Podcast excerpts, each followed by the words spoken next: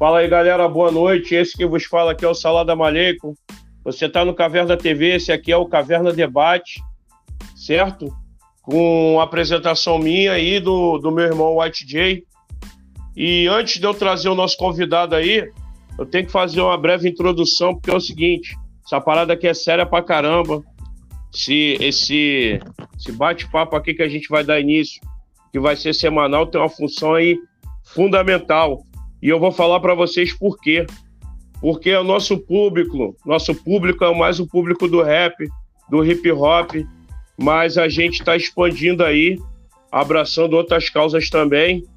E a gente tem que levar consciência para essa galera. Porque lá no final dos anos 90, até o final dos anos 90, o rap era consciente. A partir do, do início dos anos 2000, com a popularização da internet, e todo esse lance facilitou acesso às produções musicais, a Playboyzada entrou no rap, certo? E o sistema se apropriou do rap através da indústria musical, né? Colocando artistas lá no mainstream com letras alienantes, né? Deslocando o rap de dentro da cultura hip hop, enfraquecendo a cultura e tirando o caráter conscientizador do hip hop levando pelo menos duas gerações à alienação.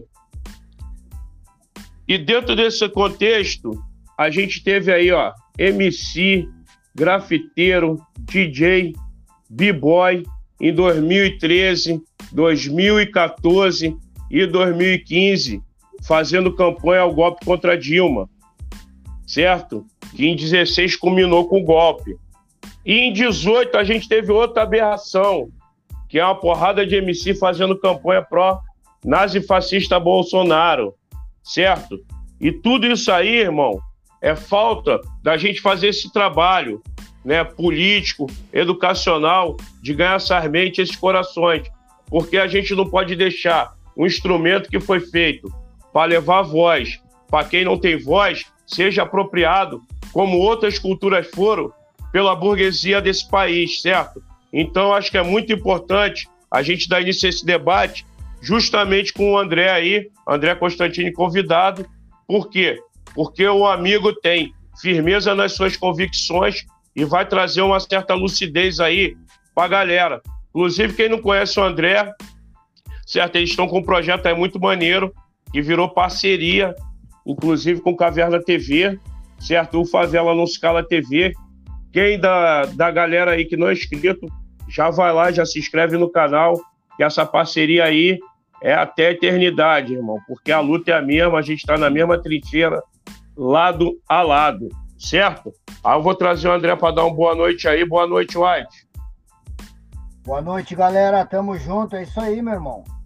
É mais um guerreiro, né, que tá na luta também pela transformação social, né, cara? Tem que ficar lá, encarando de frente o sistema. Essa é a nossa missão, né, cara? sempre com consciência e principalmente usando as ferramentas certas, né, cara? Que é a informação, principalmente. É isso. Fala aí, André. Boa noite, irmão. Bem-vindo ao Caverna TV. E valeu pela moral aí da parceria. Sei que essa caminhada aí é difícil, mas a gente está junto, irmão.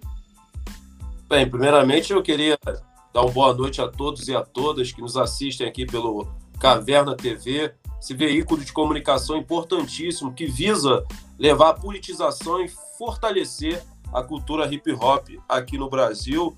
É, realizamos uma parceria, é, o Caverna TV, junto com o canal Favela Não Scala TV, estaremos realizando é, centenas aí de transmissões cruzadas, inclusive hoje estaríamos realizando uma transmissão cruzada, mas tivemos aí é, problemas técnicos que acontecem né, que acontece, mas é, o Caverna TV já é um parceiro nosso, né? Você que ainda não é inscrito aqui no canal, inscreva-se. Se você ainda não é inscrito lá no canal Favela Não, não Se Cala TV, inscreva-se também. Compartilhe é, essa live nas suas redes sociais. Isso é fundamental e deixe o seu like. Fazendo essas três coisas, você estará fortalecendo é, o, o, o canal Caverna TV. Eu acho que é muito importante é, nós que somos do campo da esquerda socialista e revolucionária, é, nos apropriarmos é, dessa ferramenta de comunicação que é importantíssima, que é o YouTube, que dialoga diretamente com as nossas crianças e os nossos adolescentes.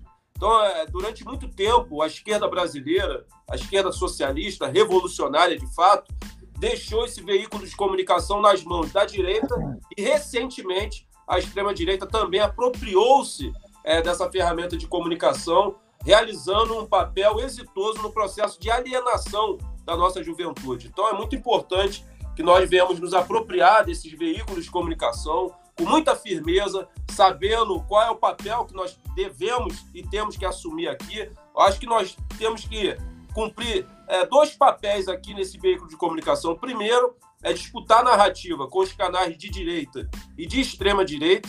E o segundo, e esse papel, é, na minha concepção, mais determinante, realizar a contranarrativa em relação à narrativa oficial da mídia empresarial burguesa, lambe-botas e subalterna aos interesses do imperialismo americano em nosso solo. Então, nós estamos aqui com bastante firmeza, com bastante clareza, sabendo que da responsabilidade que temos de estar diante de um veículo de comunicação falando aí cotidianamente para milhões de pessoas. Então, eu queria externar publicamente meu agradecimento aí para participar aqui do Caverna TV e consolidar cada vez mais a nossa parceria. O hip hop é muito importante é, no processo da luta revolucionária aqui no Brasil. Concordo em número, gênero e grau com a primeira explanação que foi feita aqui. É, eu queria só dizer a vocês que eu moro no Rio de Janeiro, eu estou aqui em Brasília é, estou aqui em Brasília porque nós estaremos fazendo o lançamento do nosso livro aqui. E estou aqui em Brasília também porque nós vamos dar continuidade à visitação que nós iniciamos há dois meses atrás nas favelas e periferias aqui em Brasília pelo Movimento Nacional das Favelas e Periferias, do qual sou integrante e um dos idealizadores. A nossa ideia é visitar as favelas, visitar as periferias, é o trabalho de base é, ele se dá muito no processo da escuta, falar menos, ouvir mais. Isso é muito importante no trabalho de base. Então, nós estamos com essa proposta de unificar as favelas e periferias, porque temos a total compreensão que o, a revolução no Brasil, primeiro, ela vai ser negra, e segundo, ela vai surgir desses territórios, dos territórios de favela e das periferias, e da vida daqueles sem nada a perder. Eu vou parafrasear aqui o saudoso e honorável Malcolm X. Não existe nada mais perigoso para um sistema do que um homem sem nada a perder. E nós temos vários irmãos, vários irmãos e irmãos nossas, né, que já não tem mais nada a perder, que encontram-se nesse momento em uma biqueira em São Paulo, em uma boca de fumo no Rio de Janeiro, portando um fuzil e vendendo drogas para destruição do seu povo. Então, é com essa gente que nós temos que estar lado a lado, nós temos que disputar essa juventude. Nós temos que disputá-lo, porque o Estado não quer disputar essa juventude. O Estado ele quer exterminar e executar essa juventude através do seu braço armado, que é essa instituição maldita que é a Polícia Militar. Então nós estamos aqui cumprindo o nosso papel, o nosso dever enquanto revolucionários e socialistas, visitando as favelas e periferias. Eu já estive no Rio Grande do Sul, é, e com bastante tristeza perdemos recentemente a companheira Malu Viana, outra que levantava a bandeira do, do hip hop, a bandeira do rap. Estive lá, ela me recebeu com todo carinho, conheci algumas periferias e favelas é, em Porto Alegre. Né? Estamos a, vamos até retornar lá em novembro para a inauguração do comitê, onde nós estaremos dando o nome desse comitê e vamos homenagear a companheira Malu Viana. É, estivemos em São Paulo, lançamos um comitê lá no Jardim Peri. Vamos para Minas Gerais né, e também no Rio Grande do Norte no início do ano que vem. Estamos aí, rodando o Brasil, ouvindo as favelas, ouvindo a periferia, construindo junto e temos essa consciência. Eu moro no Rio de Janeiro, na favela da Babilônia, quem eu quero saudar, tenho certeza que ele deve estar assistindo, é o meu irmão, né, o Mr. Zoy, ele tem um estúdio lá que é o Hip Hop Expansão, um cara do rap da antiga, a gente chama aí... Conheço ele! Conheço ele, André. Mr. Zói, sangue bom, um irmãozão meu, irmãozão meu, sempre cedendo lá o estúdio Hip Hop Expansão, é, produzindo a galera underground, né, com preço mais em conta. Então, assim, eu tenho certeza que ele deve estar assistindo. Um abraço para você, irmão Mr. Zói. Moro na favela da Babilônia, e nós idealizamos o um movimento em 2011, que é o Favela Não Se Cala, que leva hoje o nome do, do, nosso canal no YouTube. E desde que nós construímos esse movimento, nós sempre defendemos o fim e a extinção da Polícia Militar. É, éramos contrários àquele processo de militarização que estava acontecendo nas favelas do Rio de Janeiro, conhecido como UPPs. Sempre fomos contrários a isso e sempre defendemos também a consolidação dentro dos territórios de favela e periferia da construção dos comitês de autodefesa. Porque a nossa luta. Ô André, mas isso aí é, é, o, é chover no molhado, né? porque as UPPs antes era os postos de policiamento comunitário, entendeu? Isso aí é, é mais do mesmo, entendeu? É, é tá lá para exterminar nosso povo, nossa gente. Função é, é essa. O papel da polícia é esse, é controlar e vigiar. Controlar e vigiar quem? As, as periferias, as favelas e principalmente os corpos negros. Esse é o papel dessa instituição macabra, que é um entulho da ditadura militar. As pessoas precisam saber que quem traz as armas e as drogas para as favelas é a polícia. O mesmo camburão que carrega o corpo preto sem vida é o mesmo que traz as armas e as drogas para as favelas. Ah, André, você está falando isso porque você leu livros? Não. Eu estou falando porque eu já presenciei e já visualizei. Para vocês terem uma ideia, a Polícia Militar aqui no Rio de Janeiro, ela tem uma tabela. Preste atenção na denúncia que eu vou fazer aqui. Ela tem uma tabela. Ela tem uma tabela aonde nessa tabela tem ali o valor do preço dos varejistas de drogas, dependendo em qual papel e qual situação ele atua na hierarquia da facção.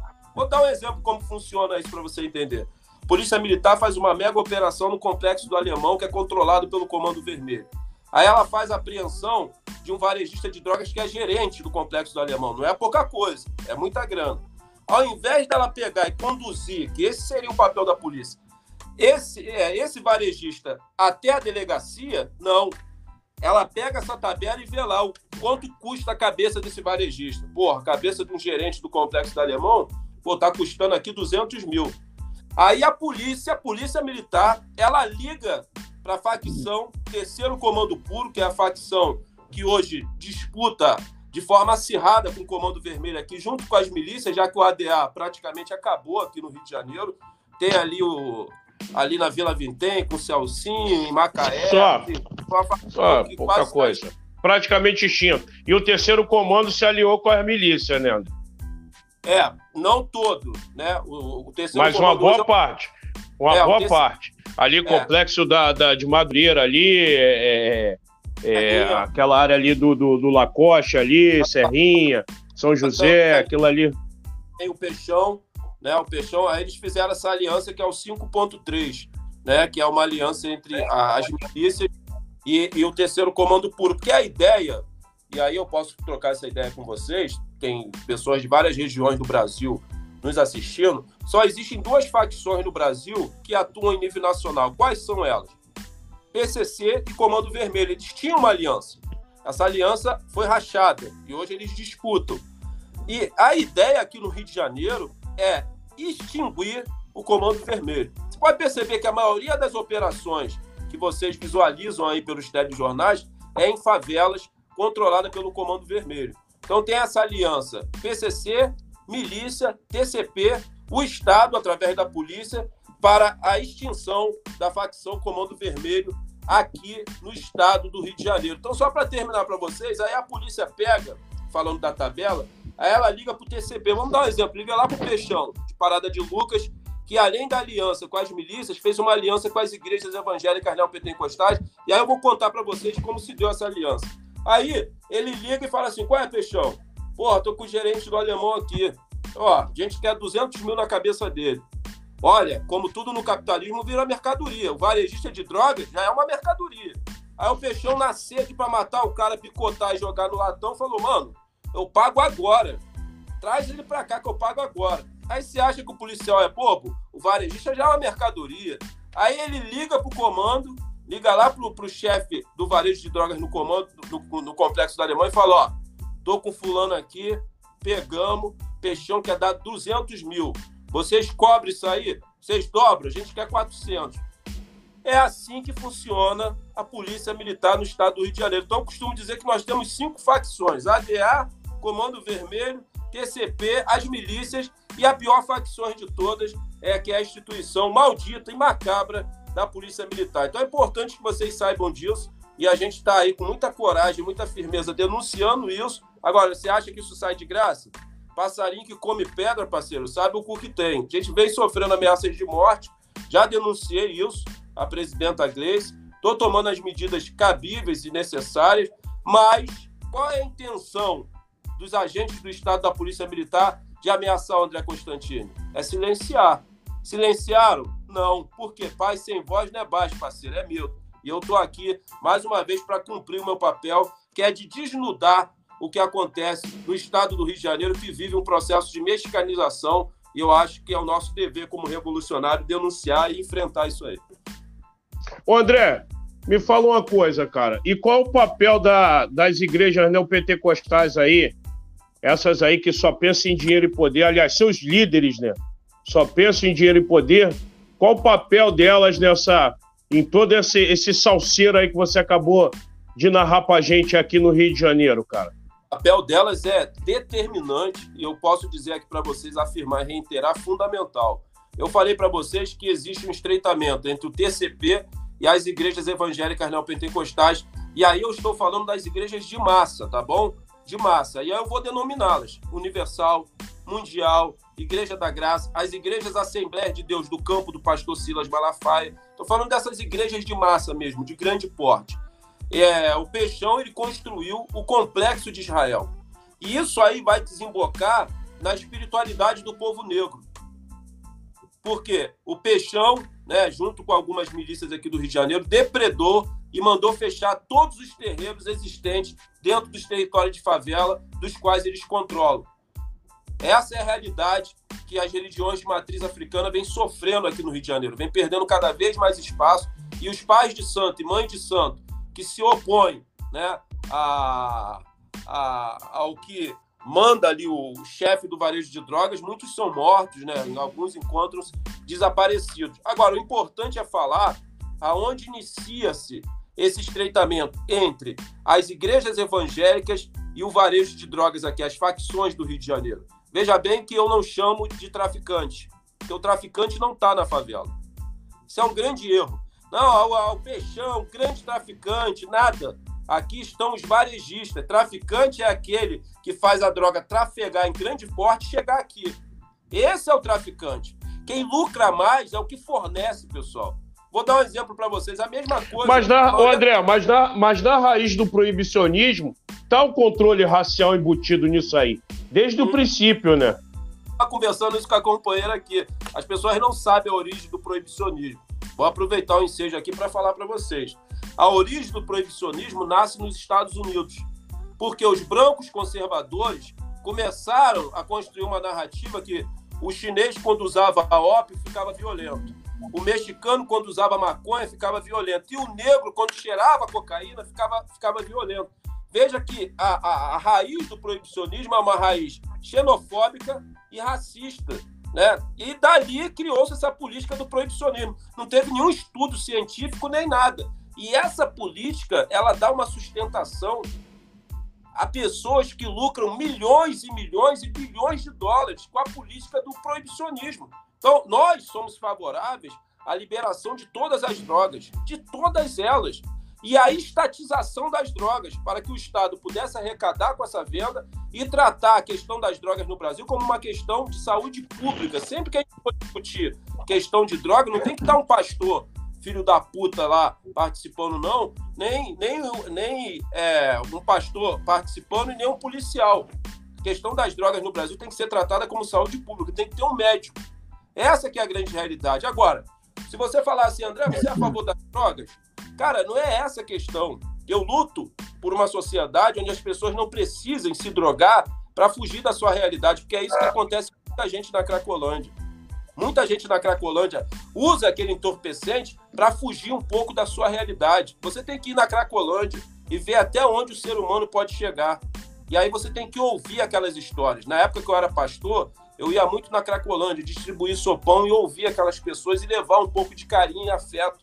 E você percebia, quando nós chegávamos lá de madrugada, que os olhos daquelas pessoas lacrimejavam, porque muitos deles falavam: nem a nossa família nos aguenta mais, nos abandonaram. Porque não é fácil ter uma pessoa que é usuário de crack na sua casa. É difícil, pessoal.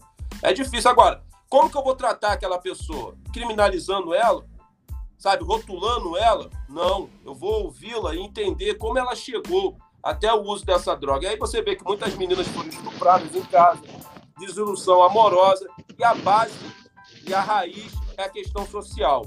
Então, assim, a gente precisa entender é, que essa política do proibicionismo tem que ser enfrentada, porque ela tem sido usada como uma ferramenta para acelerar o genocídio do povo negro aqui no Brasil. Porque para combater é, o proibicionismo, eles construíram essa política de guerra às drogas que nós temos aqui no Brasil. Então, essas discussões precisamos fazê-las. Agora, é difícil fazer na favela. Favela é reacionária pra caralho, irmão. Favela é reacionária pra caralho. Vai falar de liberação de drogas e de aborto na favela. Tu leva porrada. Favela é reacionária pra caralho. E esse, esse, é, é, essa questão reacionária, ela, ela passou por um, por um aprofundamento com o crescimento e a expansão das igrejas evangélicas neopentecostais. Essa que é a grande realidade. Então, quando as igrejas começaram a consolidar um trabalho dentro do sistema religioso, eu fui pastor e eu trabalhei lá enquanto agente religioso, lá começou o estreitamento. Agora, você acha que é uma questão de compatibilidade ideológica, que o varejista se converte? Não é nada disso. É porque o pastor é usado como laranja. Lá começou um processo de lavagem de dinheiro. Tem um monte de pastor vagabundo aí arrombado que tem 10 postos de gasolina no seu nome, mas é do varejista. Tem apartamento de luxo aqui na Zona Sul de Copacabana, é do varejista. Porque as igrejas evangélicas é o melhor lugar para se lavar dinheiro, amigo. Eu falo que eu fui pastor. Lá tu lava dinheiro do tráfico, tu lava dinheiro do jogo do bicho, da milícia, dinheiro desviado da política. É isso. Então, o estreitamento das facções com as, as igrejas evangélicas se dá na questão, principalmente, da lavagem do dinheiro. Agora, aonde a esquerda não vai, quem está indo é o pastor. Quem é que sobe atrás do varejista dentro das favelas e nos morros do Rio de Janeiro? Ou é a polícia ou é o pastor. Então a gente tem que disputar essa juventude que está com fuzil na mão e nada na cabeça. Pensam que romperam com o sistema, mas são uma peça na engrenagem do sistema capitalista. Essa que é a grande realidade e a gente tem a obrigação, nós que acreditamos na luta armada, disputar essa juventude e trazê-los para o nosso lado para a gente ajudar aí no processo da construção, da formação do Exército Vermelho na construção de uma revolução socialista aqui no Brasil. É, André, eu fico pensando assim, não sei se é utopia, se a gente conseguisse politizar as facções, né, os cabeças das facções, e os caras tivessem uma causa pela qual lutar, né, mano? Talvez a gente tivesse aí um, um estopim aí para essa revolução tão sonhada, né, irmão? O problema é, é esse, é a base. É a base. Tem que conquistar essa galera que nem tu falou, né? essa rapaziada que tá lá de peça lá, que tá lá para morrer, né? É, é, mão de obra substituível pro Estado, né? né o, o André, a realidade é essa. Eles estão lá para matar e morrer, que se dane. É, é, isso aí. É só mais um número pro Estado, né, irmão? Agora, Entendeu? Acho que é importante pontuar aqui uma peça nessa engrenagem. Porque a maioria das armas existente nas mãos das milícias, do Comando Vermelho, do TCP, do ADA, do, do, do PCC, são de uso exclusivo das polícias e do Exército. Então, a, a quem nos assiste agora, galera que curte hip hop, entenda uma coisa: o Estado precisa do confronto e da guerra para essa engrenagem continuar girando. Quanto mais facções existirem, melhor. Mais disputa territorial vai ter. Mais armas serão desviadas para ser vendidas. Vocês precisam entender isso, pessoal. Vocês precisam entender isso. Agora, pergunta para o varejista se ele gosta do confronto. Tem um dizer popular aqui no meio dos varejistas aqui do Rio que diz o seguinte: é melhor pagar o arrego do que pagar o enterro. O varejista, quando tem confronto na favela, seja com a polícia ou com outra facção, cai a receita, porque o viciado não entra para comprar, porra. Então, o Estado precisa dessa logística. Aí você quer um exemplo para você entender o que eu estou querendo dizer? O imperialismo americano, o governo estadunidense, um dos maiores fomentadores de guerra no mundo. Por quê? Ele é um dos maiores distribuidores de material bélico, um dos maiores produtores de material bélico. E para ele vender arma tem que ter guerra. Então ele vai fomentar guerras fictícias, como fomentou no, no Iraque, como fomentou é, na Primavera Árabe. Sabe por quê? Quanto mais guerra, mais arma ele vai vender. é muito mais lucro exportar em um período de guerra arma do que comida. Então vocês precisam começar a raciocinar que é assim que o sistema funciona. E essa juventude negra com um fuzil na mão, sem perspectiva futurística nenhuma, irmão. Eu fico pensando quantos André Constantini estão com fuzil na mão essa hora, estão perdidos na Cracolândia, irmão. Quantos? Quantos poderiam escrever um livro como eu escrevi? Ou poderia estar como os manos aqui cantando rap? Quantos, irmão? Quantos? Eu quero falar uma coisa para vocês, aproveitando aqui. Eu tenho certeza que muitos aqui conhecem já ouviram falar do honorável Malcolm X, eu já citei ele aqui. Eu quero dar um breve relato aqui, de dois minutos, de quem foi o Malcolm X. E aí eu quero fazer uma pergunta para vocês. Aonde estão ou aonde encontram os nossos Malcolm X brasileiros? Você vai entender quando acabar. Malcolm X ele nasce numa família pobre, normal, para o negro americano. Os seus pais eram garvistas, estudem Marcos Garvey, um grande pensador negro nacionalista. O seu pai foi enforcado pela Ku Klux Klan e a sua mãe foi internada como louca. Ele ingressa na criminalidade muito cedo, vendendo um entorpecente no varejo. Ele começa a assaltar, a fazer assaltos, realizar assaltos. E em um determinado período da sua vida ele torna-se cafetão de prostituta. Em um desses assaltos, Malcolm X é preso. E lá dentro do presídio, Malcolm X tem contato com a religião muçulmana. E foi lá, dentro do presídio, que formou-se o caráter político de uma das maiores personalidades negras dos últimos tempos, chamado Malcolm X. Não foi dentro da academia, não foi dentro da universidade. Por isso que eu estou te fazendo a pergunta. Reflita, irmão. Aonde encontram-se os nossos Malcolm X? Quanto Malcolm X está com um fuzil na mão, numa boca de fumo nesse momento? Quantos Malcolm X estão ali na Cracolândia vivendo como zumbi? E quantos Malcolm X estão dentro do sistema carcerário? É lá que o hip hop tem que chegar. É lá que o rap tem que chegar, que o grafite tem que chegar. E nós disputarmos essa, essas pessoas e trazê-los para o nosso lado para a construção desse exército vermelho e a derrubada do capitalismo. Eu defendo duas linhas de atuação do hip hop, né? O, nessa recuperação regeneração dessa rapaziada, trazer ele para o nosso lado, tanto disputando ele nas bocas de fumo quanto dentro do sistema carcerário, certo? E a criançada na escola, até para prevenção, porque o hip hop ele tem essa, essa, essa capacidade de prevenir que uma criança ingresse nas drogas e no crime. Inclusive, eu defendo que o hip hop tinha que ser obrigatório nas escolas pública de todo esse país, entendeu? Porque ele é uma peça transformadora para evitar que a, que a juventude se perca. E é justamente por esse motivo, André, que a gente começou esse programa aqui, para levar todas essas informações aí que a gente não tem acesso por WhatsApp, né, pela essa, essa mídia corporativa aí que vende uma narrativa podre, envenena a mente do nosso povo dia após dia, certo? A gente está ali nos dividindo. A gente odeia o, o vizinho igual, semelhante, idolatra o algoz, André. Mas é isso que o sistema quer. Ele quer, tá... ele quer, enquanto a gente estiver se matando, para ele está ótimo, André. O grande medo deles é o dia que isso aqui a gente conseguir fazer uma unidade popular e todo mundo ver que a gente tem mais coisas que nos unem do que nos separam, irmão. Aí o bagulho vai dar ruim. E o sistema trabalha incessantemente para que isso não aconteça. Porque se isso acontecer, a cabeça deles fica pendurada no poste, André. Ou então eles têm que fugir para Miami. Essa, essa é a nossa função. Quando a gente roda os estados e as regiões do Brasil para conversar com as favelas e periferias, é justamente pensando nessa unificação desses territórios que são marginalizados e criminalizados, entendendo e compreendendo que a revolução vai surgir e vai nascer desse solo da vida daqueles sem nada a perder. Então a gente tem muito trabalho a fazer. Só mais uma pontuação em relação às drogas. As pessoas precisam saber que o Partido dos Panteras Negras, que eram adeptos à luta armada na defesa da vida, eles foram destruídos, sabe como? O FBI. Crack.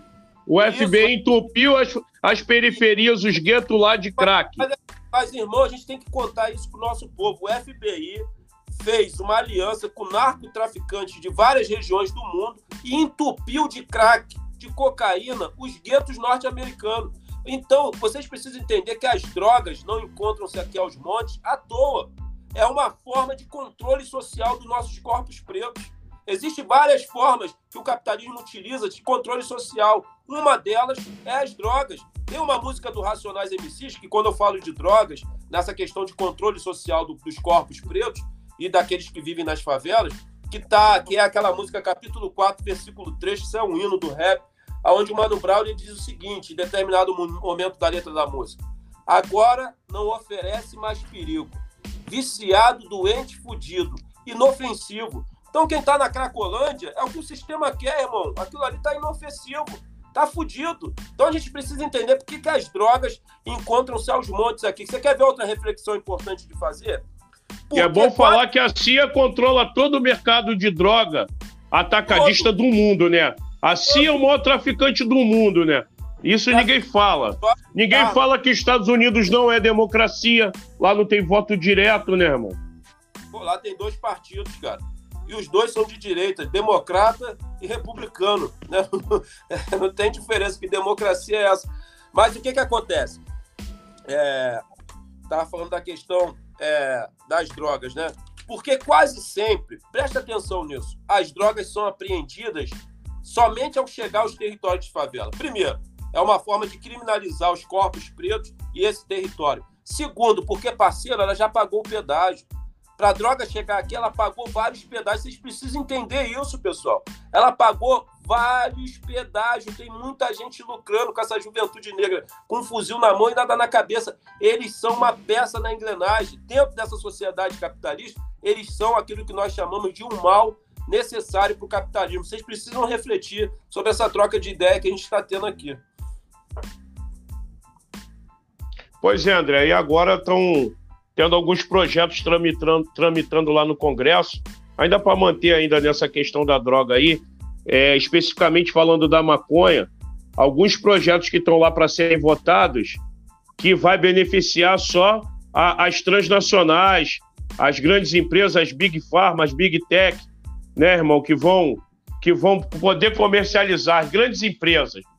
Enquanto durante décadas né, o preto favelado foi massacrado ali por causa do mercado varejista de drogas.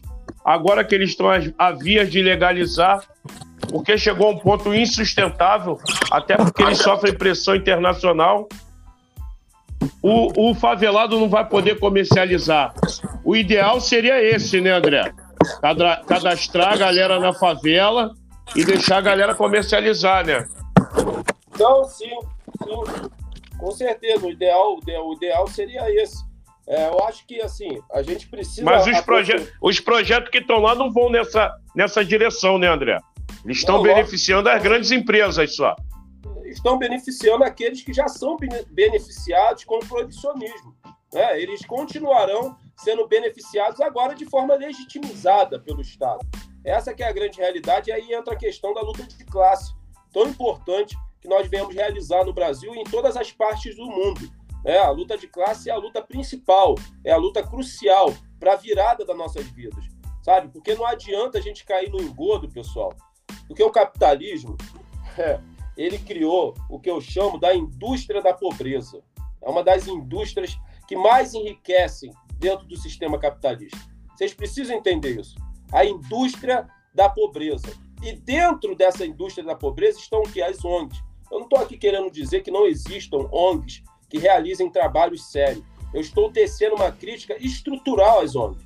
As ONGs não encontram-se dentro dos territórios de favela e periferia pensando na transformação social a médio e longo prazo desses territórios. Não. As ONGs encontram-se ali porque elas se alimentam do sangue negro que escorre ali, da pobreza e a miséria existente ali. Essas ONGs, elas captam, elas fazem a captação de recursos de, mediante a pobreza e a miséria. Então, não, não é interessante para a ONG acabar a pobreza e a miséria, que é de onde ela faz, é dessa pobreza e dessa miséria que ela faz a captação de recursos é, privado estrangeiro. Então, a gente precisa entender o papel das ONGs. Você quer ver? Eu sempre gosto de falar por metáfora, né? Eu já fui pastor, depois eu queria contar um pouquinho da minha passagem enquanto pastor da Igreja Universal do Reino de Deus, né? Uma empresa mafiosa, onde o Bispo Macedo é o o ser humano que eu, um dos piores seres humanos que eu tive o desprazer de conhecer, esse canalha, vagabundo, bandido. E quando nós falamos aqui de igrejas evangélicas, eu não estou me referindo à fé dos evangélicos. Nós estamos aqui atacando os líderes religiosos, irmão. Não é nada contra a tua fé. É os líderes religiosos. A gente quer deixar isso aqui é, bem claro. Então, assim, é... eu tava falando o que mesmo? Esqueci. Eu, com... eu tive Covid, pô, fiquei com problema de memória. Da sua, da sua passagem. Tu tava é, falando da sua passagem pela Igreja Universal, André. Ah, tá, que eu queria é, falar melhor dela. Não, eu queria, para falar como, como, forma de metáfora, é, eu queria me dirigir agora aos internautas. E eu acho que, assim, pô, a maioria da galera aqui é da nossa idade, né? Eu tenho 44, né, cara? Então, assim, a maioria da galera aqui, a rapaziada aqui já... 4.4 aqui também. 4.4, então. A gente já tá aí chegando a, a 50, né? E graças aos orixás, né? Que a gente está contrariando aí várias estatísticas enquanto homem negro, pobre, periférico, favelado. Fazer 50 anos no Brasil, irmão, para comemorar pra caralho. O que que acontece? É... Noto, tá... noto. Fala, André. Fala, fala, pode Todo falar. aqui já deve ter assistido o desenho Caverna do Dragão, né? Ele passava ali na, na, nas manhãs da Globo e tal. E esse desenho, a história dele se dá no seguinte contexto. É, Jovens americanos entraram em um brinquedo, em um, um parque de diversões nos Estados Unidos, parecido com aquele que existia aqui nos parques de diversões aqui no Brasil, chamado de trem fantasma. E ao entrar nesse brinquedo, eles são transportados para uma outra dimensão. E o desenho, toda a história do desenho se dá nessa busca e nessa vontade deles de voltar ao seu mundo natural. E lá eles conhecem um inimigo comum, que era o Vingador, que tinha uma, uma figura parecida com o diabo, né? uma imagem parecida com o diabo, com uma asa só, um cavalo preto. Né? E lá ele, também eles conhecem é, um amigo comum, né? comum a todos, né? que era a Uni, aquela unicórnio. Quem assistiu o desenho vai lembrar do que eu estou falando aqui. Toda vez que um dos, dos é, um dos jovens, né, que, que faziam parte do contexto do desenho, ficou muito amigo dessa Uni, que era uma unicórnio. Presta atenção, todas as vezes que eles estavam próximos a sair daquele mundo e voltar para o seu mundo natural, a Uni sumia, a Uni ficava doente, a Uni desaparecia, a Uni tornava-se um empecilho para eles saírem daquela condição. Meus amigos e meus irmãos favelados, galera do hip hop, toma cuidado que nem sempre quem está do seu lado é seu amigo, às vezes é fogo amigo. Você projeta que o inimigo está longe, está distante, e ele está do seu lado. Porque eu quero parafrasear aqui um grande pensador negro americano, depois eu passo até o nome para ele, para vocês, que ele dizia o seguinte: a mão que alimenta o gueto é a mesma mão que realiza a manutenção daqueles que vivem no gueto. Então toma cuidado, fica ligado nessas ONGs, fica ligado, irmão, fica esperto. Não deixa ninguém te usar. Entendeu? É o papo que eu quero dar para vocês aqui. Não, inclusive eu defendo que a, que a, a própria favela, André, se organize. A favela se organize por si só, certo? É, é essa que é a parada, entendeu? Tem que ter alguém ali orientando, ó, o caminho é esse, o caminho é aquele, e a favela se organize, não se deixe manipular, ser usada, explorada, mais usada e mais explorada do que já é, né? Sim, eu acho que, assim, tô com dificuldade de deixar o celular em pé aqui, cara, que Deixa eu ver se eu consigo aqui. Eu tô carregando coloca um apoio, Coloca um, coloca um apoiozinho atrás aí, qualquer coisa, só pra que segura. Vou tentar aqui. Pô, galera, aí, quero agradecer a galera aí, ó, que tá dando uma moral, que tá chegando aí, o pessoal tá se inscrevendo. Só tenho a agradecer em nome da família Caverna TV. Vou dar um salve pro pessoal aí, ó. Thaís, Sheila Silva, meu amor, te amo. É, Xande de Moraes, Paradox Select, Roberto Madeirada, Luiz Felipe Peralta, Natália Araújo, meu parceiro Luke, aí tá lá em Nova York, mas tá com a gente aí. Valeu, Luke, obrigado pela presença, irmão. Luke do GBCR lá da Rocinha, grande Pô, guerreiro também em prol da cultura. É, um dos fundadores, está lá em Nova York fazendo intercâmbio, mas está acompanhando a gente aí. E Jorge Ferrer, o... Eu lembro, tu falou do Mr. Zóio, eu lembrei que o Mr. Zóio teve durante, durante muitos anos um programa chamado Conexão Babilônia, que fazia ele e o pai dele, Cardozão, né? Lembra disso, André? Cardozão, pai do Mr. Zóio, eles brigavam, né? Que o Zóio gostava do retorno alto, e sempre tinha aquela briga. Fazia parte do contexto do programa, era muito bom. Visão, visão, visão. Porra, durante muitos anos eu acompanhei ali aquele, aqueles dois ali, cara. É muito o, bom. E, Ô, André, tu falou que ia se aprofundar. Eu quero falar, depois a gente vai falar um pouco do seu livro. Porque eu ainda não li, não. De... ainda não li, não. Falar, né? Mas eu tenho uma, uma noção, uma ideia, mais ou menos. Continuar aí, antes de continuar ali com a história da, da, das igrejas, né? Do, da história do. Fala, fala tu. Do André, da caminhada do André, né? Como pastor, uhum. né? É, queria trazer aqui uma reflexão dentro dessa questão que foi, foi, a, foi abordada agora há pouco, né? Por favor. pouco tempo, por assim, favor pouco, pouco tempo a gente já aborda muitos assuntos, né, cara? É, é um bombardeio de, de ideia, informação, né? Mas o que, que eu vejo, cara? Eu vejo assim, é toda essa uh, esse esvaziamento político que aconteceu, né, nesses últimos anos, é por toda a consequência de, de falhas, né, de gestão na nossa política, uh, principalmente nacional, né, uh, depois que o governo Lula foi saindo, né, aos poucos foi saindo e aquela política foi também se desfazendo.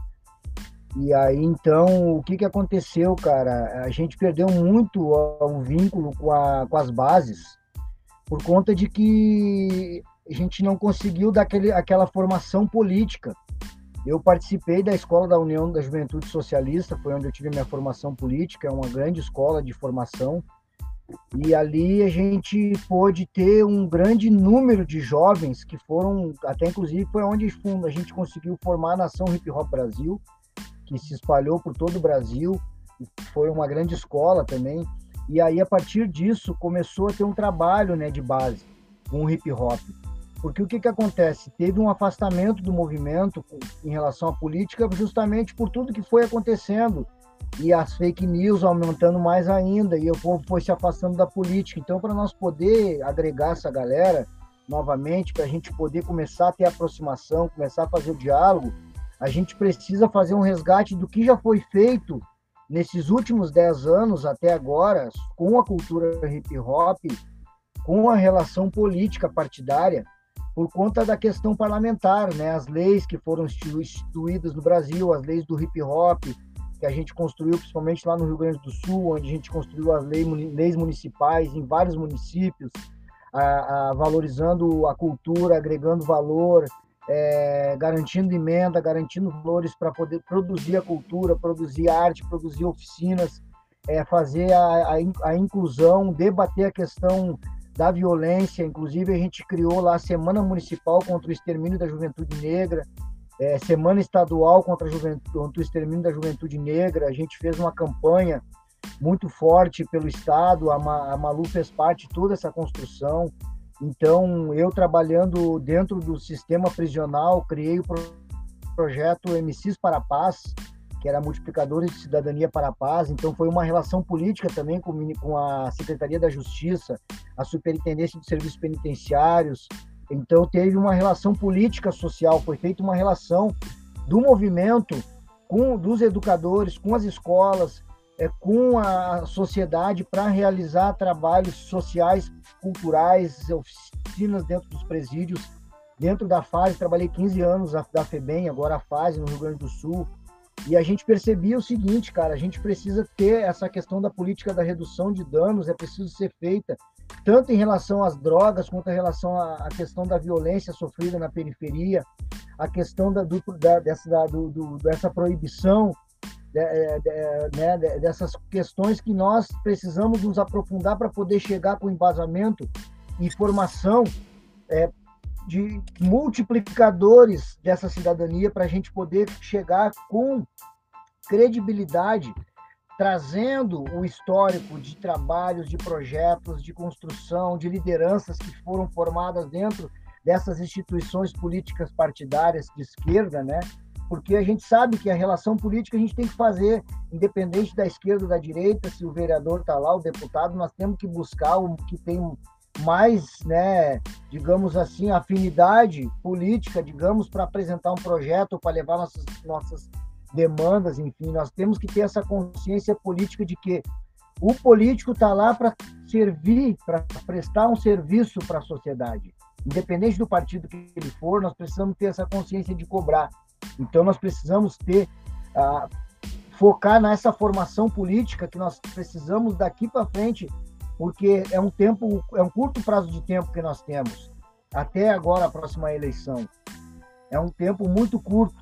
Então nós temos que trabalhar nesse sentido, porque é, se nós tivermos a compreensão de que nós somos muito poucos, né, dentro desse exército, nós somos muito poucos soldados, porque o sistema capitalista ele vai e a internet está aí, né, o individualismo, a gente precisa criar estratégias para nós poder chegar ao nosso público-alvo, porque o nosso público-alvo está disperso. Houve uma dispersão política, houve uma dispersão da militância, é, e até inclusive por conta de que a gente sabe que o esvaziamento e a, muitas lideranças políticas é, de esquerda, quando o, a esquerda assumiu o poder, muitas lideranças que eram da base foram se engabinetando, foram sendo cargos de confiança, foram indo para os gabinetes, foram indo para Brasília, foram indo para os estados, porque os militantes tinham a formação, não, temos que levar o ITJ para lá, temos que levar o André para cá, temos que levar o Salada para cá, e aí aquelas, aquela base ficou um pouco desprotegida, sem aquela qualidade de militante que desse a formação. Um pouco não ficou muito, Oit. Então, de certa forma. Um pouco não, muito. É, muito então, desprotegida. Se nós novamente, se nós novamente tivesse essa recorrência, que seja essa recorrência da, de nós ocuparmos novamente as, a, a, né, o poder, que nós não cometemos os mesmos erros que nós cometemos lá atrás, né? E perceber que a formação política ela é crucial para nós poder pegar esse cara, fazer esse cara largar o fuzil, fazer esse cara. Porque o que, que o cara quer? O cara quer fazer a lojinha dele, é a lojinha, o empreendimento dele. É empreendimento. Entendeu? É que nem aquele tiozinho, a tiazinha que abria ali um, um barzinho, tiozinho que abria um botequinho, a tiazinha que abria uma quitandinha, o cara quer abrir a lojinha dele, o cara quer fazer o esquema dele porque ele, enfim, é um negócio, como diz assim, é o varejista. Então nós, né? E nós somos os varejistas da cultura, mas tipo assim, onde é que tá esses varejistas? Onde é que tá os Malcolm X, os varejistas que tem que se tem que estar tá em várias quebradas, né? Entende para proliferar isso aí, porque tipo assim, nós somos grandes traficantes, na verdade. Nós precisamos achar os varejistas. Entendeu? Porque eu sou traficante, tu também é, nós somos caras da informação, nós somos caras do conhecimento, nós somos caras que temos uma capacitação, nós temos uma capacidade de dialogar tanto com a base, como de chegar lá no Planalto lá e sentar de pai e trocar de tete a tete com os caras, porque a gente entende da parada política. Nós somos formados para isso. Mas então nós somos tipo assim, os linha de frente. Então nós temos que agora achar os caras, formar esses caras, entendeu? E dar para eles, ó, Cara, a gente trouxe aqui tudo mastigado, que a gente fala do hip hop. Hoje a galera chega, pega tudo mastigado, que nós chegamos, dizemos até aqui. É a mesma coisa essa construção política. A gente vê que quem está na base hoje do movimento hip hop, a gente sabe no Brasil, poucos, são poucos, cara. São poucos. Então, é. Ô, ô White, é eu, eu faço coisa, a leitura. Não pode ficar guardando, eu tive que botar agora. Né? Eu faço a leitura um pouco diferente disso aí que você está falando porque essa questão do, do trabalho de base ficou tanto tempo desguarnecido, tanto tempo sem ser feito esse trabalho, que isso é um trabalho que vai se dar a médio e longo prazo. Vamos ter que começar praticamente do zero. Quanto à eleição no que vem, a, o povo vai pela dor, sabe? Não tem aquela história, se não for pelo amor, vai pela dor. É mais ou menos por aí. Porque a gente não vai ter tempo hábil, né, irmão, de, de mas o povo tá vendo, o povo tá passando fome, tá desempregado, tá com a família na rua, irmão.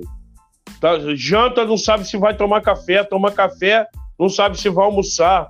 A situação tá sinistra. Então, eu vejo um pouco diferente. Ano que vem, o, o cenário é favorável justamente pela situação degradante que a gente chegou. O pouco que a gente avançou, a gente regrediu, mas não regrediu ao patamar que estava antes, não regrediu muito mais. A gente voltou quase 100 anos no tempo, irmão. Hoje estamos discutindo aí se é. toma vacina ou não toma vacina, se a Terra é redonda ou se a Terra é quadrada. Para tu ver o grau, o grau que a gente está atingiu de regressão. Entendeu? Porra, Oswaldo Cruz lá, século passado, irmão. Lutou pela vacinação para salvar a vida e hoje a gente está aí, ó, discutindo toma vacina ou não toma vacina. Então, esse trabalho vai ter que ser feito do zero. É um trabalho a médio e longo prazo. É uma semente que a gente vai plantar de uma árvore que a gente não vai sentar na sombra dela. Entendeu? A gente tem que ter essa consciência. Mas esse trabalho tem que ser iniciado, tanto na no político partidário, quanto na questão do hip hop. Porque ficou desguarnecido muito tempo. Entendeu? A gente precisa e vai ser do, do zero. E agora para a eleição, irmão, é favorável porque o povo está agonizando. Entendeu? O povo está passando fome. Olha quanto que tá porra, a luz, o gás. 120 conto um botijão de gás, irmão. Entendeu? Tem, área, tem setor aí que é até mais caro. Cada vez que o cara vai no mercado, o bagulho tá mais caro. Nego desempregado, famílias e famílias. Tem que ver no centro do Rio como é que tá, André. Pô, pelo amor de Deus, tu vai no centro da cidade, tu vê famílias e famílias. O centro da cidade sempre abrigou né, morador de rua, mas não nessa proporção. Tá um bagulho assim que tu olha e fala, meu Deus, tá Aumentou. desesperador. Tá Aumentou. desesperador. Famílias que não conseguiam mais pagar os seus aluguéis, que foram viver em situação de rua. Realmente você passa no centro do Rio de Janeiro e também na, nas regiões da Zona Sul, realmente é assustador e é devastador o cenário brasileiro, né? Nós temos aí mais de 100 milhões de pessoas. Mas aqui, aqui no Espírito Santo tá assim, cara. Cada sinaleira que tu é passa... É todo... É todos, cada, é... Eu falei pra minha esposa assim, agora semana... Essa semana eu indo de carro aqui, cara, eu tava cheio de moedinha ali, que eu vou juntando as moedas ali, né? Cara, eu passei em quatro sinaleiras. Quando eu cheguei na quarta sinaleira, acabou minhas moedas. Eu digo, bah, cara, acabou minhas moedas. Eu fui dando as moedas. Mas esse. Mas eu, eu vou... uma plaquinha assim, ó. Eu vou, estou com fome. Aí peguei umas moedinhas, um real, pum. Aí parei na outra sinaleira e tô juntando para comprar a cesta básica. Daí, mas eu, bah, chegou ali na outra foi cinco pilas assim. Quatro sinaleiras. O White, André. White, André, esse cenário é nacional qualquer grande centro urbano está na mesma situação. Certo? Famílias e famílias lá, dependendo de uma quentinha ou de uma cesta básica, para poder não passar fome. Essa que é a realidade. Então é o povo está sentindo. O povo está sentindo, o BAC está forte. Retirada de direito previdenciário, trabalhista, enfraquecimento dos sindicatos. Meu irmão, advogado trabalhista pode procurar outro emprego. O trabalhador não, não entra mais causa contra, contra o patrão. Se perder, ele ainda paga, paga as custas do processo e ainda indeniza o patrão. Olha que ponto nós chegamos. O patrão agora pode te botar para trabalhar lá, ó, 15, 16, 18 horas, não vai te pagar hora extra, não vai te pagar nada. Se quiser te dar férias, te dá, se não quiser, não dá. Agora nem. Tu viu agora, foi aprovado, André, a toque de caixa no Congresso? Agora não precisa mais assinar carteira, não. É só um contratinho. Só um contratinho, sem fundo de garantia, sem férias, sem décimo terceiro, sem nada. A escravidão voltou, rapaziada. Ah, eles estão tirando tudo que nós tínhamos, que nós conquistamos, né, cara? A Previdência foi, a CLT eles mexeram. Agora tu viu o que o ministro da Educação falou aí que a, a universidade não devia ser para todos, que, que tem muito engenheiro e tal, e, e não, enfim. Ah, cara, os caras é o seguinte, né, mano? É a política do desmonte, a política do, do entregar tudo para eles, tudo, né, mano? Infelizmente, é, cara, é, é, é, lamentável, cara. O que a gente tá passando é triste, cara. É triste, é horrível, é horrível. É, horrível. é o avanço do, do é o avanço do neoliberalismo, né? A gente precisa é. entender isso. Pessoas não estão morrendo de fome ou estão morrendo por frio. Elas estão morrendo por causa de um sistema, que é o sistema capitalista, né? Que criou as condições das pessoas viverem nessa situação tão, tão deplorável e tão lamentável nós estamos vivenciando, no, vivenciando hoje no Brasil. Então, eu acho que o que a gente tem que fazer com o povo brasileiro é fazer um resgate do que foram os 13 anos do governo Lula e Dilma. Eu acho isso fundamental, porque tudo que foi construído ali de políticas públicas é, de inclusão social, nós fomos o partido que mais é, construiu políticas públicas de inclusão social na história desse país, isso é fato, nós temos que é, trazer isso de volta à memória do povo. Que com aquela perseguição midiática, principalmente da Rede Globo, isso foi apagado. Né? Isso foi apagado. Então nós temos que lembrar as pessoas que foram nesses 13 anos do governo Lula e Dilma que nós construímos o Luz para Todos, que levou luz para diversas regiões do Brasil onde não existia energia elétrica. E junto com essa política do Luz para Todos, o PT ele construiu outra política importantíssima, que foi baixar a linha de crédito para os eletrodomésticos é, considerados como linha branca, que é fogão, geladeira, né, máquina de lavar. Então, assim, você leva energia, baixa a linha de crédito e dá condições de pessoas que não tinham energia elétrica, e por não ter energia elétrica não tinham geladeira na sua casa, como essas famílias faziam para armazenar os seus alimentos. Pô, isso é revolucionário pra caralho, cara. Imagina. O pessoal tá cobrando do PT Revolução tá Socialista. O cara tem uma geladeira, imagina o sonho do cara ter uma geladeira, mano. Sim, o PT nunca prometeu Revolução Socialista para ninguém. Quem promete isso é o nosso movimento, através da luta armada. O PT prometeu uma revolução social. E isso nós estávamos fazendo. Você tem o Minha Casa e Minha Vida, o maior programa de habitação da história desse país. Você tem o Bolsa Família, que não é esmola, como a burguesia nacional parasita, que vive da sua força de agora trabalho. Agora eles querem acabar, né? Querem acabar com a pedalada também, né? A pedalada Gosta de afirmar por quê? Aí, né? O Bolsa Família era uma forma de distribuir renda para os mais pobres. Porque o, o governo do PT foi o único que pegou o pobre e não olhou o pobre como problema. Ele pegou o pobre e falou: o pobre é parte da solução desse país. Então você distribui renda, você gera empregos, nós geramos cerca de 20 milhões de empregos de carteira assinada né? E aí você distribui renda com o Bolsa Família. O que, que acontece? O pobre vai passar a consumir mais. E o pobre consumindo aquece a indústria, aquece o comércio, o Brasil cresce. Foi isso que aconteceu. Cada um real, André, cada real investido no Bolsa Família volta três, cinco reais para o governo. Sim, Porque então, aquece assim, a economia, é, é, é o, o, comércio, a indústria, movimenta toda a cadeia da economia ali. É, a máquina da economia funciona, é, mantém, isso volta para o governo, imposto, tributo. Mantém a criança na escola, né, cara? Mantém a criança na escola, mantém a criança. Tem que estar tá elevando. Isso é de, você falou de posto, escola, eu lembrei do ProUni, do FIES, entendeu? FIES, é, é, que o PAC, Programa de Aceleração do Crescimento, gerou milhões de empregos, a indústria naval a plenos vapores, construindo pra caramba aí, ó.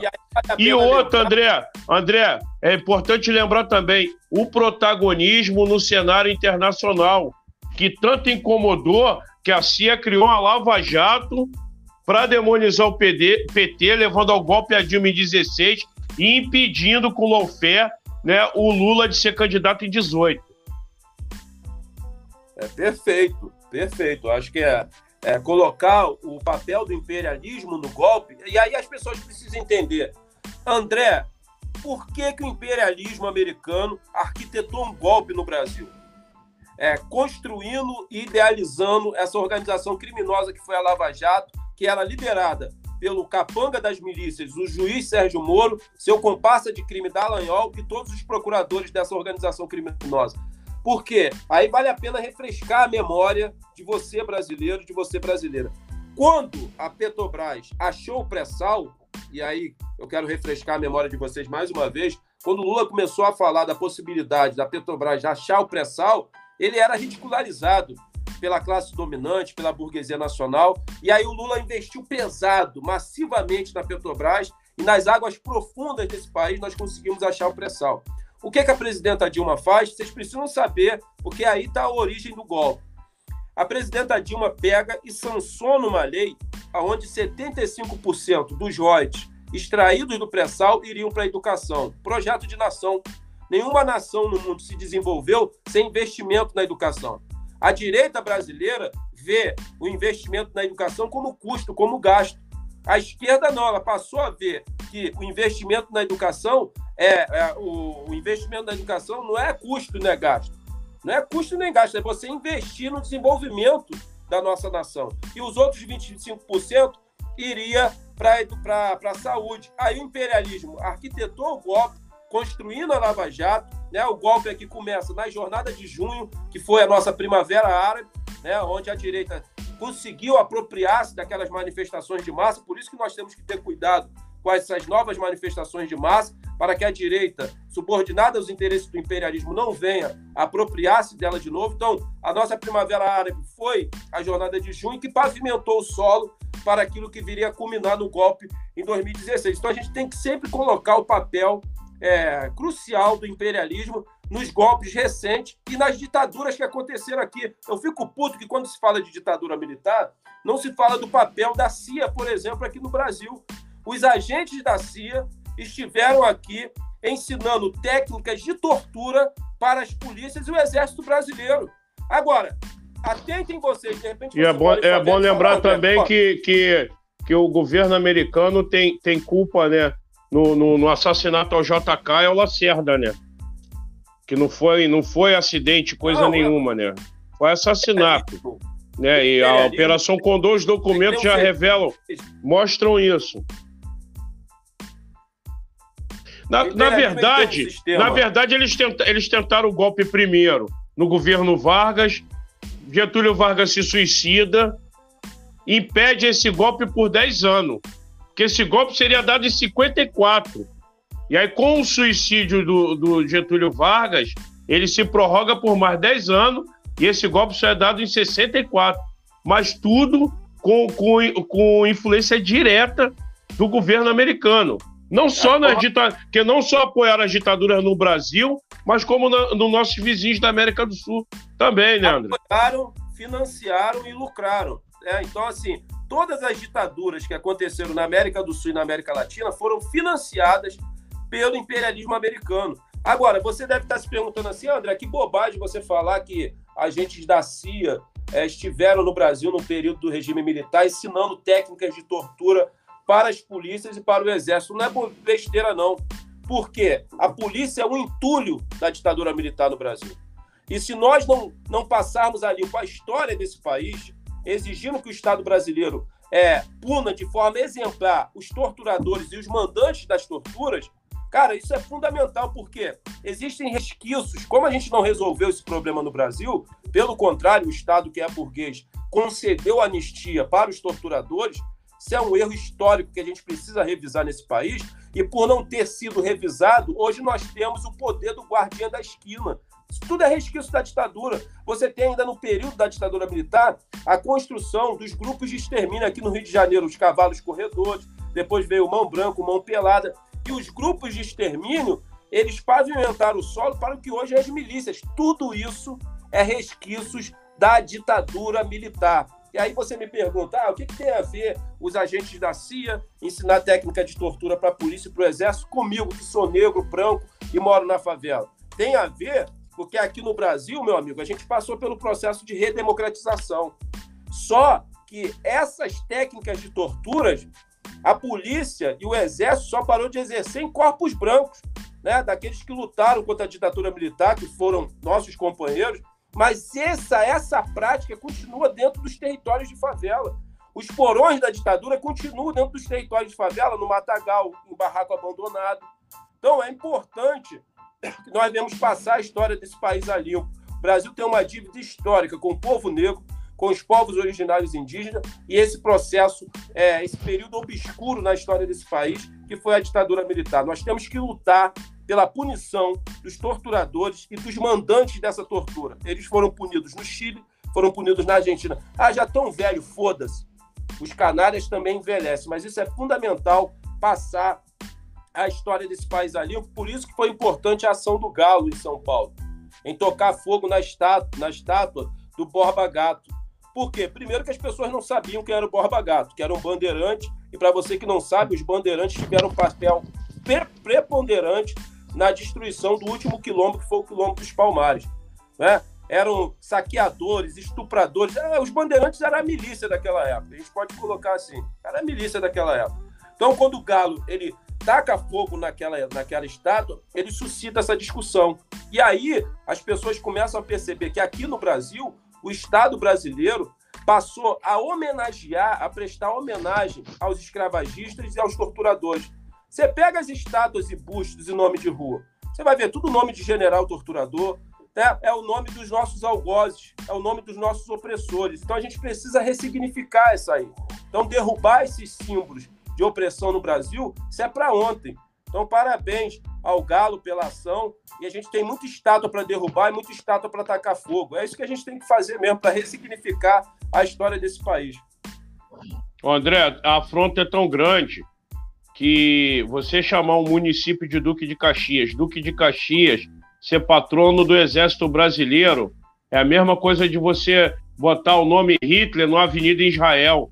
num, num, num, grande prédio em Israel ou, do, ou de uma cidade, uma província em Israel. Falar aqui agora é, se chama Adolf Hitler.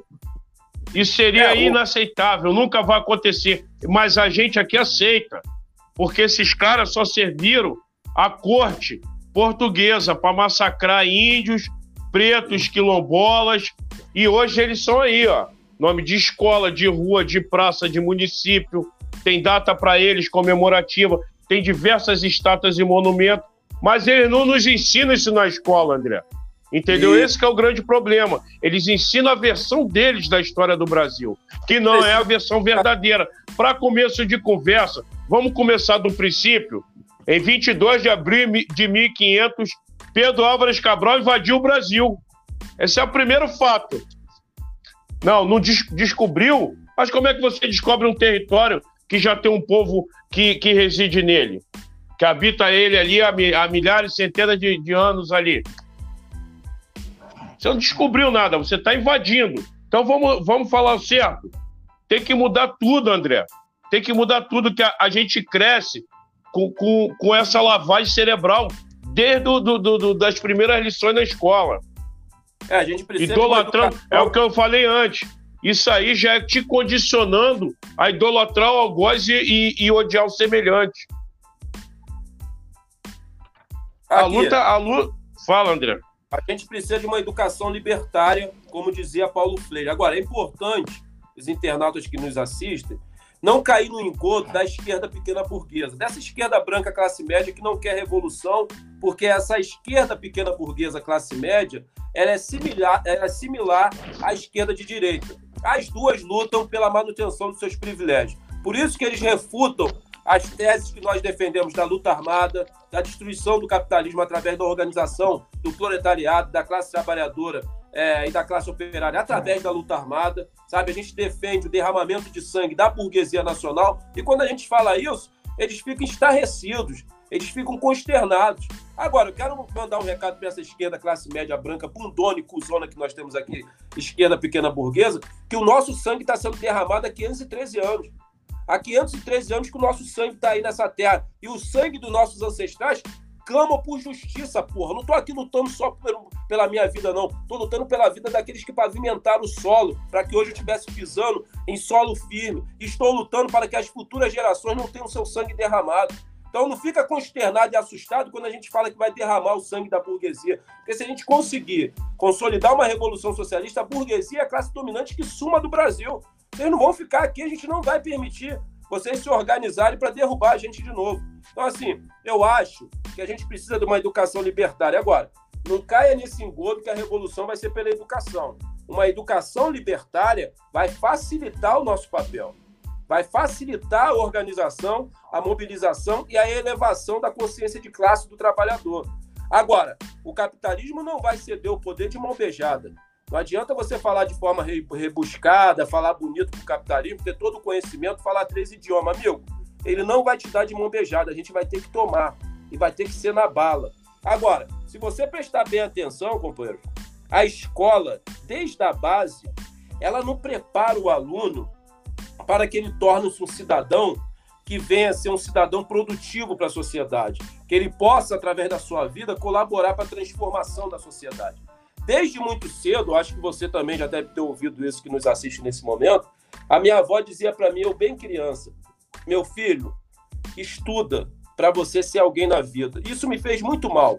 A fala da minha avó, que também foi fomentada pelos meus pais. Por quê? Eu passei a olhar a escola como um espaço que eu deveria permear para ser alguém na vida, para pegar um diploma e ser alguém na vida. Agora, essa questão de ser alguém na vida, isso dá uma palestra aqui de 100 anos. O que é ser alguém na vida?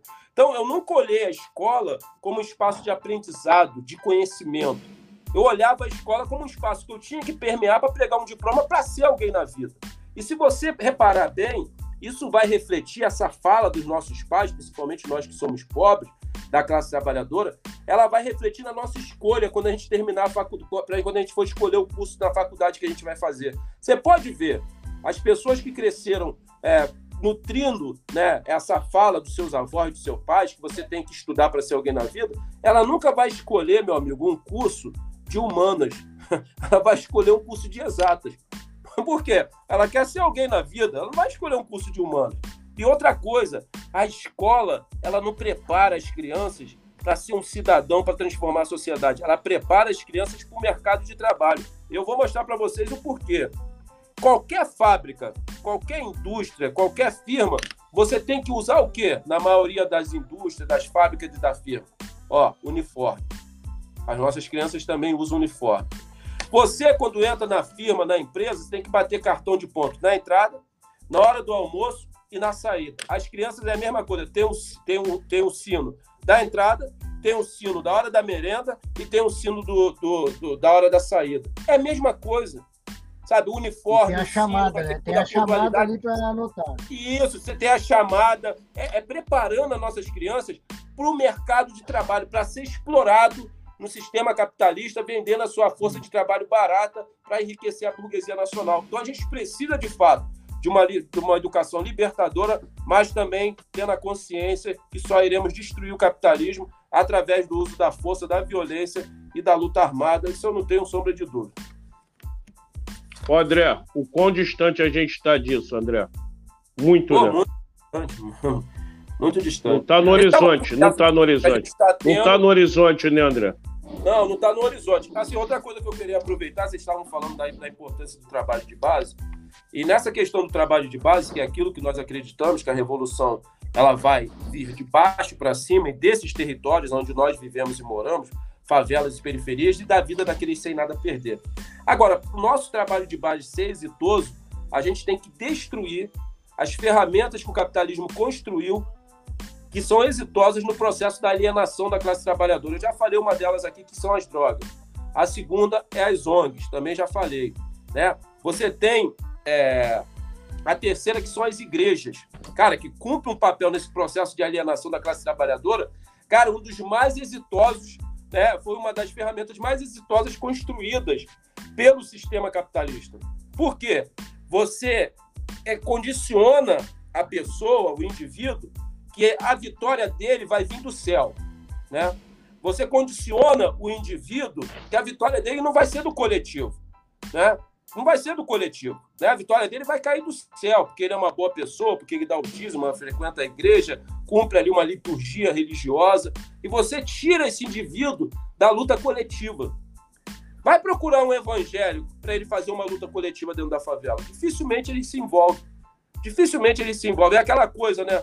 Sofre na terra, que no final, né, tem até a música do Gonzaguinha, Você Merece, que é fantástica você vai ganhar um Fuscão, né? Deus vai te dar um Fuscão lá. E, e, aquela coisa de condicionar, não, sofre aí que no final tem um paraíso com ruas de ouro. Então, as igrejas, elas cumprem um papel determinante no processo da alienação da classe trabalhadora. Agora, tem uma que é a mais eficaz de todas e é uma das ferramentas que nos criam diversas dificuldades na questão da mobilização. E eu vou falar qual é é a relação do homem-trabalho no sistema capitalista. Por que você está falando isso, André? Porque na relação homem-trabalho no sistema capitalista, o capitalismo rouba do ser humano algo que é crucial para o seu desenvolvimento espiritual, familiar, né, para o seu desenvolvimento físico, para a sua saúde mental, que é o tempo.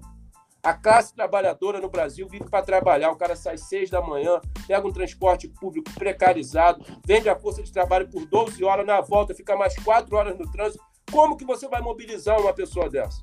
Como que você vai conseguir fazer é. com que uma pessoa dessa participe de uma reunião, mesmo que a reunião e esteja sendo questão, né, André? coisas que, que, que interessam a ele? É difícil, companheiro. Então, essa relação homem-trabalho no sistema capitalista é, e que rouba do trabalhador é uma das ferramentas mais exitosas do capitalismo no processo de alienação da classe trabalhadora. O trabalhador vive para trabalhar e não tem tempo para pensar. Exatamente. Ô, André. É, o tempo perguntou pro tempo quanto tempo tem. O tempo respondeu pro tempo que não tem tempo para fazer, de, entendeu? O tempo perguntou pro tempo quanto tempo tem. O tempo respondeu pro tempo que não tem tempo para perder tempo com ninguém.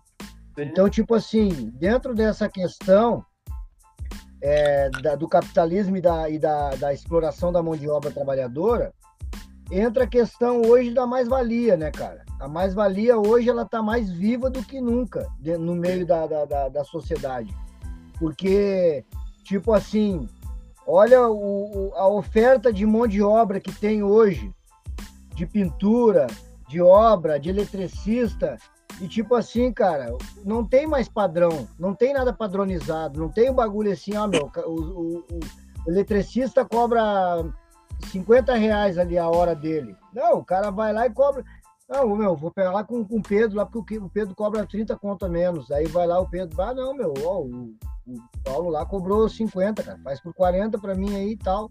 Então, tipo assim, cara, é uma questão que a, a calamidade pública, a, a questão da, da miséria, do desemprego, cara, vai gerando cada vez mais essa bola de neve, entendeu?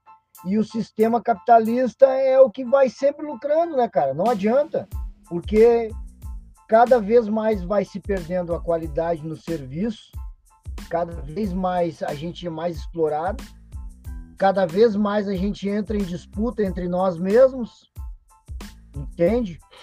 Então, a gente se prepara justamente para um caos, né, cara? Justamente para um caos que. que é, quanto mais a tá precarização do trabalho, mais a mão de obra é escravizada, né? mais a mão de obra se torna barata. Né? É isso. Exatamente, é. É justamente é isso aí mesmo. Ô, André, você lançou um livro Oi. aí recentemente, né, meu parceiro? Lancei, lancei. É, fala, um pouco assim, de, livro... fala um pouco desse livro pra gente aí, André. É, esse livro, eu vou contar rapidamente como se deu o processo da construção do livro, né? É, eu participei de uma live com o Salve, que é da editora Cotter, e ele gostou muito, né, da, da, minha participação na live. Não foi no canal deles, que eles têm a Cotter TV. E aí, quando acabou a participação, ele pegou meu contato e entrou em contato comigo e falou: Olha, cara, sou o Salve da editora Cotter. E, pô, o pessoal ficou animado com a sua fala, com a sua história de vida. E a gente queria te fazer o convite para a gente é, começar o processo de construção de um livro que conte a sua trajetória de vida, a sua trajetória de vida na política. Cara, eu confesso para vocês que eu me esquivei durante um bom tempo dele, dos convites, porque eu olhava para minha vida e não enxergava nela nada de tão interessante assim para tornar-se um livro, né? E aí eles colocaram no circuito a Daphne Aston, que, que participa é, de um programa que eu tenho na TV 247, inclusive vou marcar para levá-los lá, para divulgar o trabalho de vocês, também o canal de vocês, é uma TV grande, tem 700 mil inscritos. A gente tem um programa lá toda segunda chamado Papo Reto, né, às 14 horas. E a Daphne é uma grande amiga que eu construí nesse processo da comunicação. Que eu não sou um comunicador, eu estou um comunicador, embora na minha militância eu utilize muito da minha voz para conscientizar, para fazer discurso, para fazer palestra. E aí, quando eles colocaram a Daphne no circuito, ela conseguiu me convencer. Ela falou: Olha, André, sua vida é interessante para tornar-se um livro, sim. Vamos fazer cinco, vamos, construir esse livro em cinco entrevistas e eu acho que vai ser um livro bem interessante. E foi. Né, o, o título do livro é para fazer as pessoas refletirem. Eu acho que o nosso papel aqui, no Caverna TV, no Favela Não Scala TV, não é ter a prepotência e a arrogância academicista de convencer ninguém. Né? A gente não quer convencer você, a gente quer fazer você refletir. Se você que está assistindo a gente sair daqui hoje reflexivo, cara, nós três aqui cumprimos o nosso papel. Então, assim, o título que eu escolhi foi O Dia em que o Morro Não Descer, porque eu que moro em favela, né, eu sou muito cobrado, né? Pô, André, que dia que a favela vai descer? Quando a favela vai descer? O dia em que o morro não descer não vai ser carnaval. Tem um samba famoso aqui no Rio de Janeiro. Aí eu falei para eles: olha, nós do Movimento Nacional das Favelas e Periferias estamos trabalhando em sentido contrário. Nós estamos trabalhando para elevar a consciência de classe, da classe trabalhadora, do proletariado, da classe operária que vive nesses territórios, para que eles entendam o poder que eles têm e para que eles entendam que o dia que eles cruzarem os braços, a gente para os meios de produção capitalista, capitalista e o modo de produção, a gente para a cidade, a gente para o Estado, que eles precisam que nós venhamos ir trabalhar para vender a nossa força de trabalho. Então, nós estamos trabalhando em sentido contrário, e essa é a nossa realidade mesmo. Nós estamos nas favelas fazendo um trabalho de luta de classe com o trabalhador, mostrando para ele a importância que ele tem e o poder que ele tem na questão da venda da sua força de trabalho e como ele é explorado através daquilo que a gente já tocou aqui no tema, que é a mais-valia. Então, a gente está trabalhando nesse sentido é um livro que conta a minha trajetória de vida, minha inserção na igreja, minha saída da igreja, minha inserção na militância. Agora, o mais importante é que na última entrevista, na quinta, nós apresentamos soluções e saídas para a gente solucionar as, os problemas sociais e as mazelas sociais existentes. Porque senão ia ficar parecendo com aquele livro de autoajuda, né? Ah, a favela venceu, é o favelado, que aí ia acabar fomentando a meritocracia e o individualismo, né? Se você quer ler livro de autoajuda, compre o do Paulo Coelho, não o nosso. Então, no último, na última parte da, da, da entrevista, a gente apresenta soluções. A gente apresenta, porque eu quero que esse livro seja um farol que venha iluminar o caminho da classe trabalhadora rumo à construção de uma revolução socialista nesse país. Né? Foi para isso que eu aceitei fazer esse livro, embora conte um pouco da minha realidade, que é a realidade de vocês dois, que nasceram em periferias. Né? Eu conto a realidade que é nossa, né? que eu acho importante que as pessoas é, possam ler esse livro. Então a gente lançou esse livro, né? o livro está vendendo bem, e eu acho que é importante, né? mais uma ferramenta que a gente vai usar no processo da construção é, revolucionária no Brasil e mostrar que a periferia pode sim produzir literatura, a gente pode sim. É, tem muitos escritores aqui camuflados, escondidos, sem oportunidade, porque, cara, é só dar oportunidade, velho. Eu sempre falo isso. É só nos dar oportunidade que é, a gente tem capacidade intelectual, a gente tem capacidade de tudo. Agora, quando não nos é dada oportunidade, fica difícil. Outra coisa que eu queria aproveitar aqui que eu gosto sempre de falar, acho que o nosso público aqui é da periferia, é da favela, eu tenho certeza que curte o hip hop.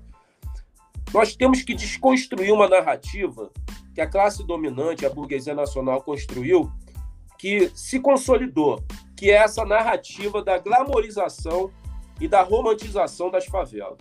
Primeira coisa, a favela não é um bom lugar de se morar. Não é. Eu não quero ser feliz andar tranquilamente na favela onde eu nasci, não. Não é um bom lugar para se morar. Eu sei porque a maioria das pessoas que vivem aqui são negras. Eu sei como os nossos ancestrais saíram das senzalas com a falsa abolição e foram empurrados para esses territórios hoje conhecidos e denominados e classificados como favela. Aderir a essa narrativa da romantização e da glamorização da favela pega a visão. É você aderir aderir à ideia daqueles que lançaram os nossos ancestrais nessas condições. É isso que eles querem. Eles querem você cantando que só quer ser feliz e andar tranquilamente na favela onde eu nasci. Isso aqui é um campo de extermínio do povo é um negro. Isso aqui é um né, condomínio né? privado de direito. Né? Isso. Começa a falar para ele que você quer, quer ir para as áreas formais, que você quer ter uma vida digna e morar em um apartamento, que você não quer ter a polícia arrombando a porta da sua casa, um helicóptero blindado servindo como despertador seu às 6 horas da manhã. Começa a falar para ele que você quer morar onde ele mora. Aí você começa a incomodar. Por isso que o governo Lula incomodou tanto. É porque ele deu perspectiva. O pobre começou a sonhar, cara. Que pega, era possível a pega, pega um, sabe? Que era possível as coisas. Pega um playboyzinho lá e bota ele lá passar uma semana. Pega um playboyzinho e bota ele uma semana lá, passar que nem nós aqui, ó. Agora me vê a situação aqui, o tiroteio lá na quebrada. Favela, lá, favela nada chão, mais é do que campo de extermínio, campo de extermínio do nosso povo, da nossa gente.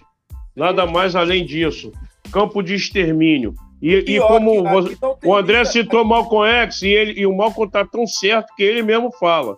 Né? O, a burguesia não vai nos dar nada, não, irmão. Nem, nem um milímetro. Se a gente não for lá buscar e conquistar, vai continuar daí para pior. Daí para pior. Ô, André, co como é que a galera aí, se alguém que vê a live aí, ou estiver assistindo, ou ver depois, se interessar em adquirir teu livro, como é que faz, André? Então, você pode acessar o site lá da, da Quater TV, da, da Quater Editora, é www.quatereditora.com.br. O livro está lá, é só você escrever lá na pesquisa. O dia em que o morro não descer, você pode comprar por lá. Mas eu queria, cara, dizer a vocês, estou vendo com o irmão do Sul, que eu vou retornar aí no Sul é, para a gente fazer a, a inauguração do, do comitê aí no Sul. E a gente vai colocar o nome desse comitê homenageando a nossa guerreira, a nossa saudosa Malu Viana, que me recebeu tão bem aí. A morte da Malu realmente mexeu comigo, uma guerreira, uma mulher que lutava pela cultura hip hop, com bravura, né, cara? Mantendo ali os nossos pilares, não se vendendo para o sistema. Então, assim, é, a gente vai voltar aí no Rio Grande do Sul com o maior prazer para fazer a inauguração desse comitê aí. Legal. É, hoje, Legal. eu hoje moro no Espírito Santo, né? Hoje eu moro no Espírito Santo, mas tem a base lá, tem o movimento, a galera lá. Quando você dá for, você me comunica para me mobilizar o meu povo lá para estar tá lá também, entendeu? Maneiro, 10 a 0, vai ser maneiro. Ô André, A gente vai caminhando aqui, cara. Eu queria ficar aí mais, uma tempo, uma, mais um tempo aí contigo aí. Mas a gente vai ter outras oportunidades, eu tenho certeza disso. É só a primeira de muitas, que a gente tem muito tema para debater, né? Tem Porra, que levar muita informação para nosso povo, para nossa gente, principalmente para a galera do hip hop que tá meio perdida aí, precisa se encontrar e precisa abraçar essa causa aí, que essa causa é questão de vida ou morte. Vida ou morte, não só nossa, mas até dos nossos descendentes, entendeu? A gente tem que tentar deixar vida o mundo melhor para eles. Vida ou morte, Severino. Então, André, faz suas considerações finais, né? E sabendo aí, galera, ó, quem não é inscrito aí, vou, vou, vou reforçar esse papo, né? A Caverna TV começou uma parceria aí com Favela No Scala TV. Quem não é inscrito lá, né? Tá vendo agora ou vai ver depois, tem muita galera que vê a live depois, né? Vai lá no canal do, do Favela No Scala TV, se inscreve.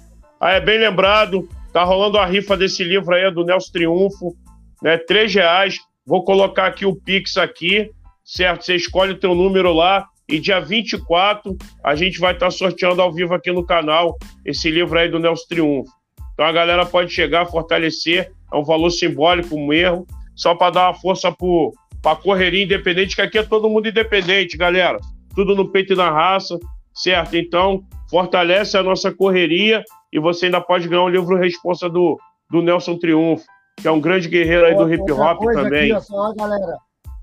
Salada, seguinte, antes do, do, do André das, fazer as congratulações dele, é, a gente quer trazer aqui um de, dois debates importantes, que é a, a democratização dos, dos, meios de comunicação, que ficou arquivada, tá Importantíssimo. Tá isso aí há, há muito tempo, né?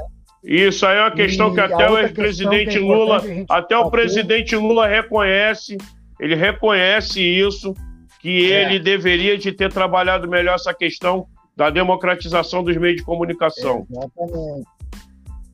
E outra pauta que é a seguinte, que é a redução da maioridade penal, né, cara? Eu acho que a gente tem que, porque isso é uma pauta que vai vir à tona a qualquer momento, entendeu? E nós vamos ter que estar preparado aí para poder trabalhar essa questão, entendeu? É importante a gente mais para frente fazer esses debates também para a gente poder também dar subsídio para nossa pra nossa galera poder defender essas pautas, entendeu? Nós temos que ser os, os caras que dão subsídios, entendeu? Para eles. Nós temos o conhecimento, temos embasamento, temos uma capacitação e nós somos a, a, a forma, os formadores deles, os formadores de opinião deles, entendeu? Então essas pautas são importantíssimas. É, para quebrar o monopólio, né, White? Tem que quebrar o monopólio. Né? São seis famílias que detêm a comunicação no Brasil.